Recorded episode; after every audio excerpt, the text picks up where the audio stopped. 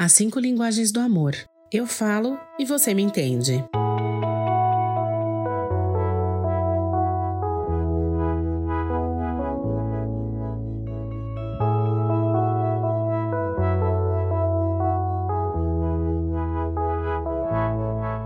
As pessoas são diferentes e a forma como cada um de nós expressa e sente o amor também é diferente. Conhecer as cinco linguagens do amor nos ajuda a nos conhecermos melhor, a saber o que faz com que nos sintamos amados e também nos guia quanto à melhor forma de expressar o nosso amor pelo nosso cônjuge, filhos, amigos e até colegas de trabalho. O conceito das cinco linguagens do amor foi identificado pelo Dr. Gary Chapman, um pastor e conselheiro de casais norte-americano que tem diversos livros escritos a respeito de relacionamentos. O livro As Cinco Linguagens do Amor é o mais conhecido e já vendeu milhões de exemplares em todo o mundo. No Brasil, o livro é publicado pela editora Mundo Cristão e pode ser facilmente encontrado nas livrarias.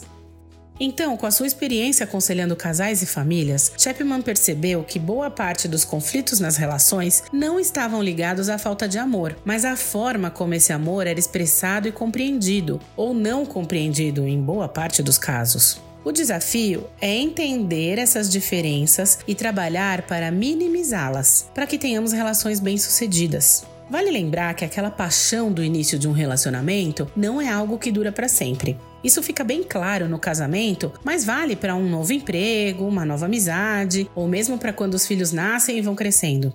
Quanto mais convivemos com o outro, mais o conhecemos, notamos os seus defeitos, hábitos que não gostamos, coisas com as quais não concordamos ou que faríamos de um outro jeito, e isso tudo vai minando aquela paixão, aquela euforia do início.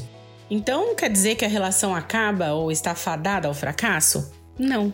Como diz o Dr. Chapman, abre aspas, nossa necessidade emocional mais básica não é a de nos apaixonarmos, mas de sermos genuinamente amados por outra pessoa. Um amor que brota da razão e da opção, não do instinto. Preciso ser amado por alguém que opta por me amar, que vê em mim algo digno de ser amado. Esse tipo de amor requer esforço e disciplina. Fecha aspas.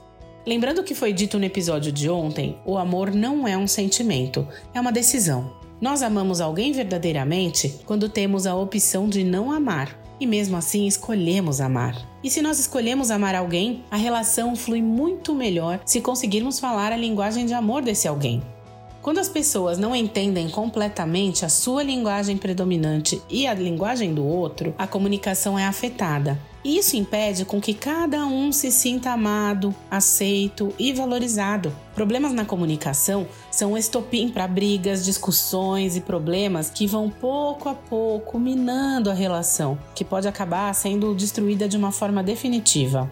É como se uma pessoa que fala português tentasse conversar com alguém que só fala grego. Por mais que se utilize artifícios como sinais, desenhos ou até ficar apontando para as coisas, para os objetos, a comunicação não vai fluir, vai ser uma conversa cansativa, com muitos erros de interpretação. Afinal, um só fala português e o outro só entende grego, pensa. E o mais comum em um casal ou mesmo em outros tipos de relacionamento é que cada um fale uma linguagem diferente. Então, eu falo a minha linguagem primária, que não é a linguagem do outro. E aí eu me frustro porque o outro não entende a minha expressão de amor por ele. Da mesma forma que ele não vai se sentir amado porque não entendeu nada. Olha a confusão. Imagina isso multiplicado por anos. De fato, é bem desafiador. Mas enfim, quais são as cinco linguagens do amor? Palavras de afirmação, tempo de qualidade, atos de serviço, presentes e toque físico. Pode ser que você esteja pensando que tudo isso é muito difícil e muito cansativo, mas lembre-se do que Jesus falou aos fariseus em Mateus 22, os versos 36 a 39, quando um deles perguntou qual seria o maior mandamento. Respondeu Jesus: Ame o Senhor, o seu Deus, de todo o seu coração, de toda a sua alma e de todo o seu entendimento. Este é o primeiro e maior mandamento. E o segundo é semelhante a ele: ame a seu próximo como a si mesmo nós devemos amar o outro. Então, é melhor a gente aprender como fazer isso, né? Por isso, nos próximos dias, nós vamos saber um pouco mais e em mais detalhes cada uma dessas linguagens do amor. E ao final dessa série de podcasts, você provavelmente conseguirá identificar a sua linguagem principal e também daqueles que te cercam. Não perca!